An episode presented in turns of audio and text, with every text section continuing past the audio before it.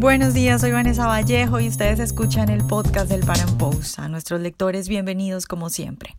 En América ocurre una especie de despertar del conservatismo, movimientos y marchas multitudinarias a favor de la vida, en contra del aborto, defendiendo la familia, movimientos en contra de la ideología de género. Hemos visto creyentes influyendo activamente en política y eligiendo a quienes les protegen sus libertades religiosas.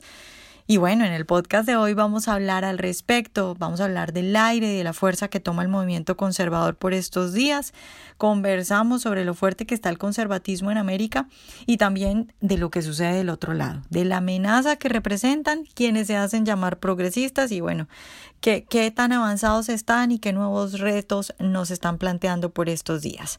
Nuestro invitado de hoy es Luis Lozada, economista y periodista, activista conservador y actualmente director de campaña en el portal Citizen Go. Luis, buenos días y muchas gracias por estar hoy con nosotros. Saludos, Vanessa. Gracias por la oportunidad y gracias por poder manifestar mis opiniones a todos vuestros oyentes. Luis, empiezo preguntándote qué es ser conservador y qué implicaciones tiene eso en el mundo actual, porque se debate mucho sobre si conservador sí, conservador no, eh, si es bueno o malo, pero creo que mucha gente ni siquiera entiende qué es ser conservador, entonces empiezo por ahí.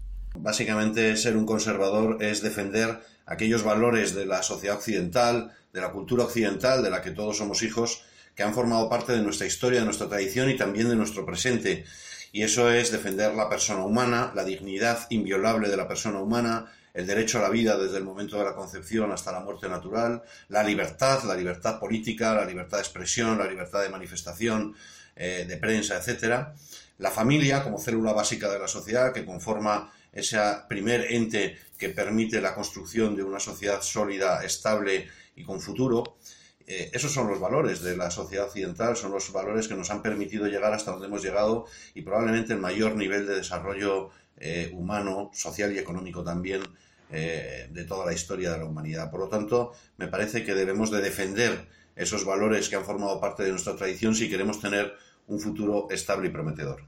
Luis, ¿tú cómo ves la situación actual del conservadurismo? Hay quienes dicen que está condenado a desaparecer, que los partidos políticos deben ofrecer opciones libertinas a la gente porque eh, todo el mundo y los jóvenes ahora todos son libertinos, pero tú qué piensas sobre eso, qué piensas sobre la situación actual, el avance, el comportamiento que está teniendo el conservatismo en estos momentos.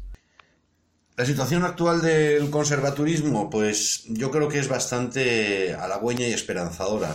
Me parece que especialmente en Hispanoamérica se han vivido movimientos pues que dan pie al optimismo. El movimiento del 10 de agosto en Colombia y también en Panamá fue realmente espectacular. El movimiento en Perú de Con mis hijos no te metas ha sido realmente un revulsivo para toda la región.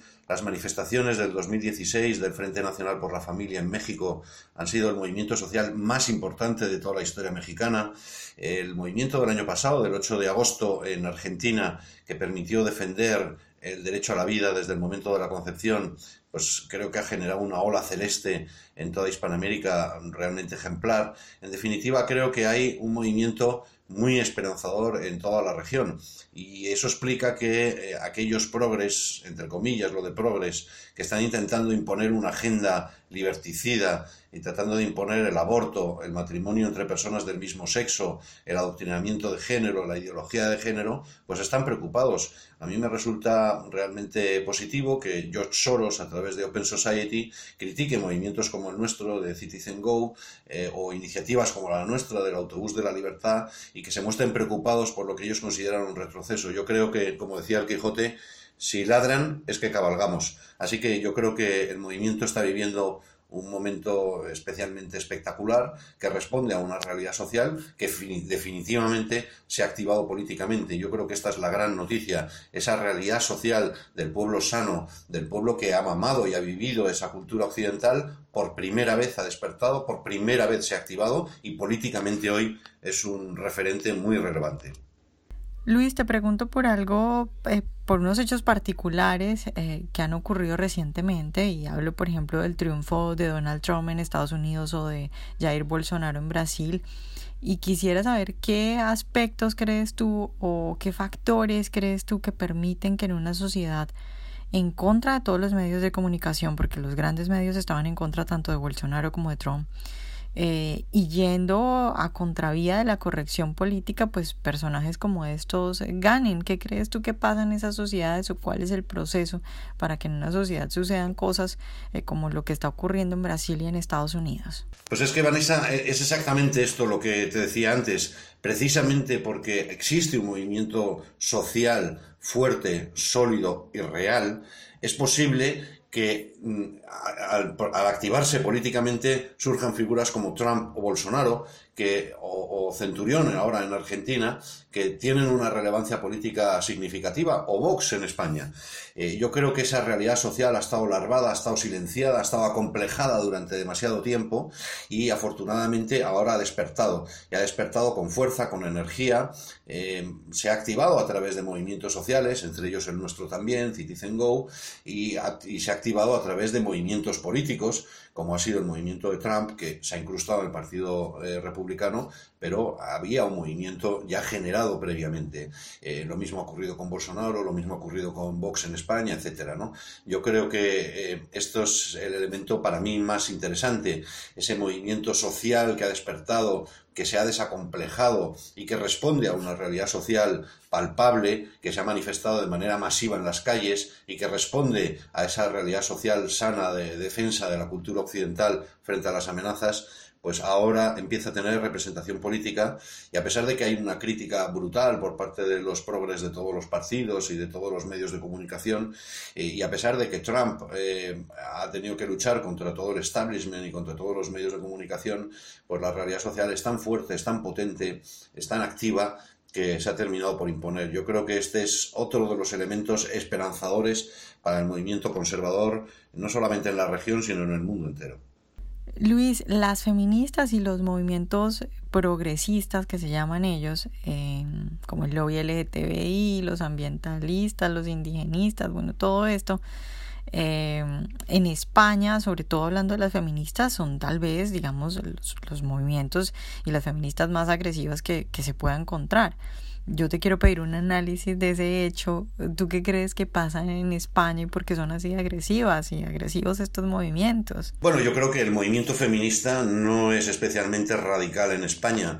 Hemos vivido escenas recientemente en México donde han destrozado eh, estaciones de metro, de autobús, han agredido a 34 policías, entre ellos al jefe de la policía de Ciudad de México.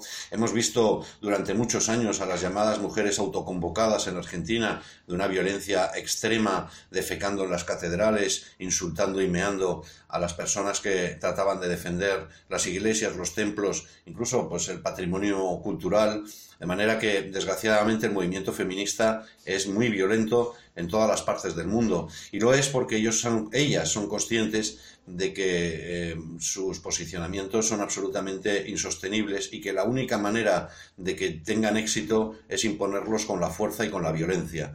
Y yo creo que esa es una muestra del verdadero rostro del feminismo, que es un movimiento totalitario, liberticida, que trata de imponer su realidad por encima de la realidad social y que trata de igualar a todas las mujeres por el mismo rasero en las que millones de mujeres no se sienten identificadas. Las mujeres quieren ser dignificadas como mujer, quieren ser tratadas como princesas por el hombre, quieren desarrollar plenamente su maternidad y todo eso choca con un movimiento feminista que presenta un modelo de mujer pues realmente muy poco atractivo. Por eso eh, tienen que manifestarse con esa violencia que hemos visto recientemente en México y en otros lugares del mundo. Luis, ya para terminar, eh, hay quienes no entienden por qué las feministas, abortistas, lobbies LGTBI y demás son un peligro. Entonces te pregunto, ¿qué les dirías tú a quienes no ven una amenaza en este tipo de grupos? ¿O, por qué crees tú que sí son una amenaza? Yo, yo creo, Vanessa, que la principal preocupación por mi parte sobre el movimiento feminista y LGTB es que son totalitarios y liberticidas. Eh, amenazan la libertad de expresión, todos aquellos que osen discutir o, no estar de acuerdo con sus postulados son seriamente criticados, son enviados a la muerte civil y en algunos casos incluso se han llegado a aprobar leyes de censura. Aquellos que cuestionen el mal llamado matrimonio homosexual eh, o la adopción de niños por parejas homosexuales, se les amenaza con retirarles la patria potestad. Y no estoy exagerando, esto ya está aprobado en la Comunidad de Madrid, en España, está aprobado a nivel federal en México, se intentó aprobar en Perú, afortunadamente hubo un movimiento de respuesta muy fuerte, pero eh, la voluntad de imponer por encima de la realidad social y por encima de la libertad de los padres es muy preocupante. Eh, por lo tanto, aquellos que defendemos la libertad de los padres a educar a sus hijos, como dice la Carta Internacional de Derechos Humanos y también la Convención Americana de Derechos Humanos, pues tenemos que enfrentarnos con firmeza a estos movimientos que tratan de adoctrinar a nuestros hijos en una ideología que no nos representa y que la mayoría de los padres de Hispanoamérica no desean. Y, eh, yo creo que tenemos que defender también la patria potestad, que no es un derecho de los padres, sino un derecho de los hijos a ser protegidos frente a toda intromisión por parte del Estado y las autoridades. Y esto es lo que está ocurriendo ahora mismo. Por eso me parece que es de una extraordinaria urgencia e importancia, primero, levantar el velo, mostrar a la opinión pública el grado de totalitarismo, violencia y, de liberticidios que son el movimiento feminista, abortista, LGTB y combatirlo con toda la energía, combatirlo eh, desde el punto de vista político, mediático, pedagógico, en las mismas escuelas, porque nos estamos jugando nada más y nada menos que nuestra libertad. Ojalá hayan disfrutado nuestra entrevista de hoy. Recuerden seguirnos en nuestro canal de YouTube y en nuestras redes sociales y nos vemos en un próximo Panam Podcast.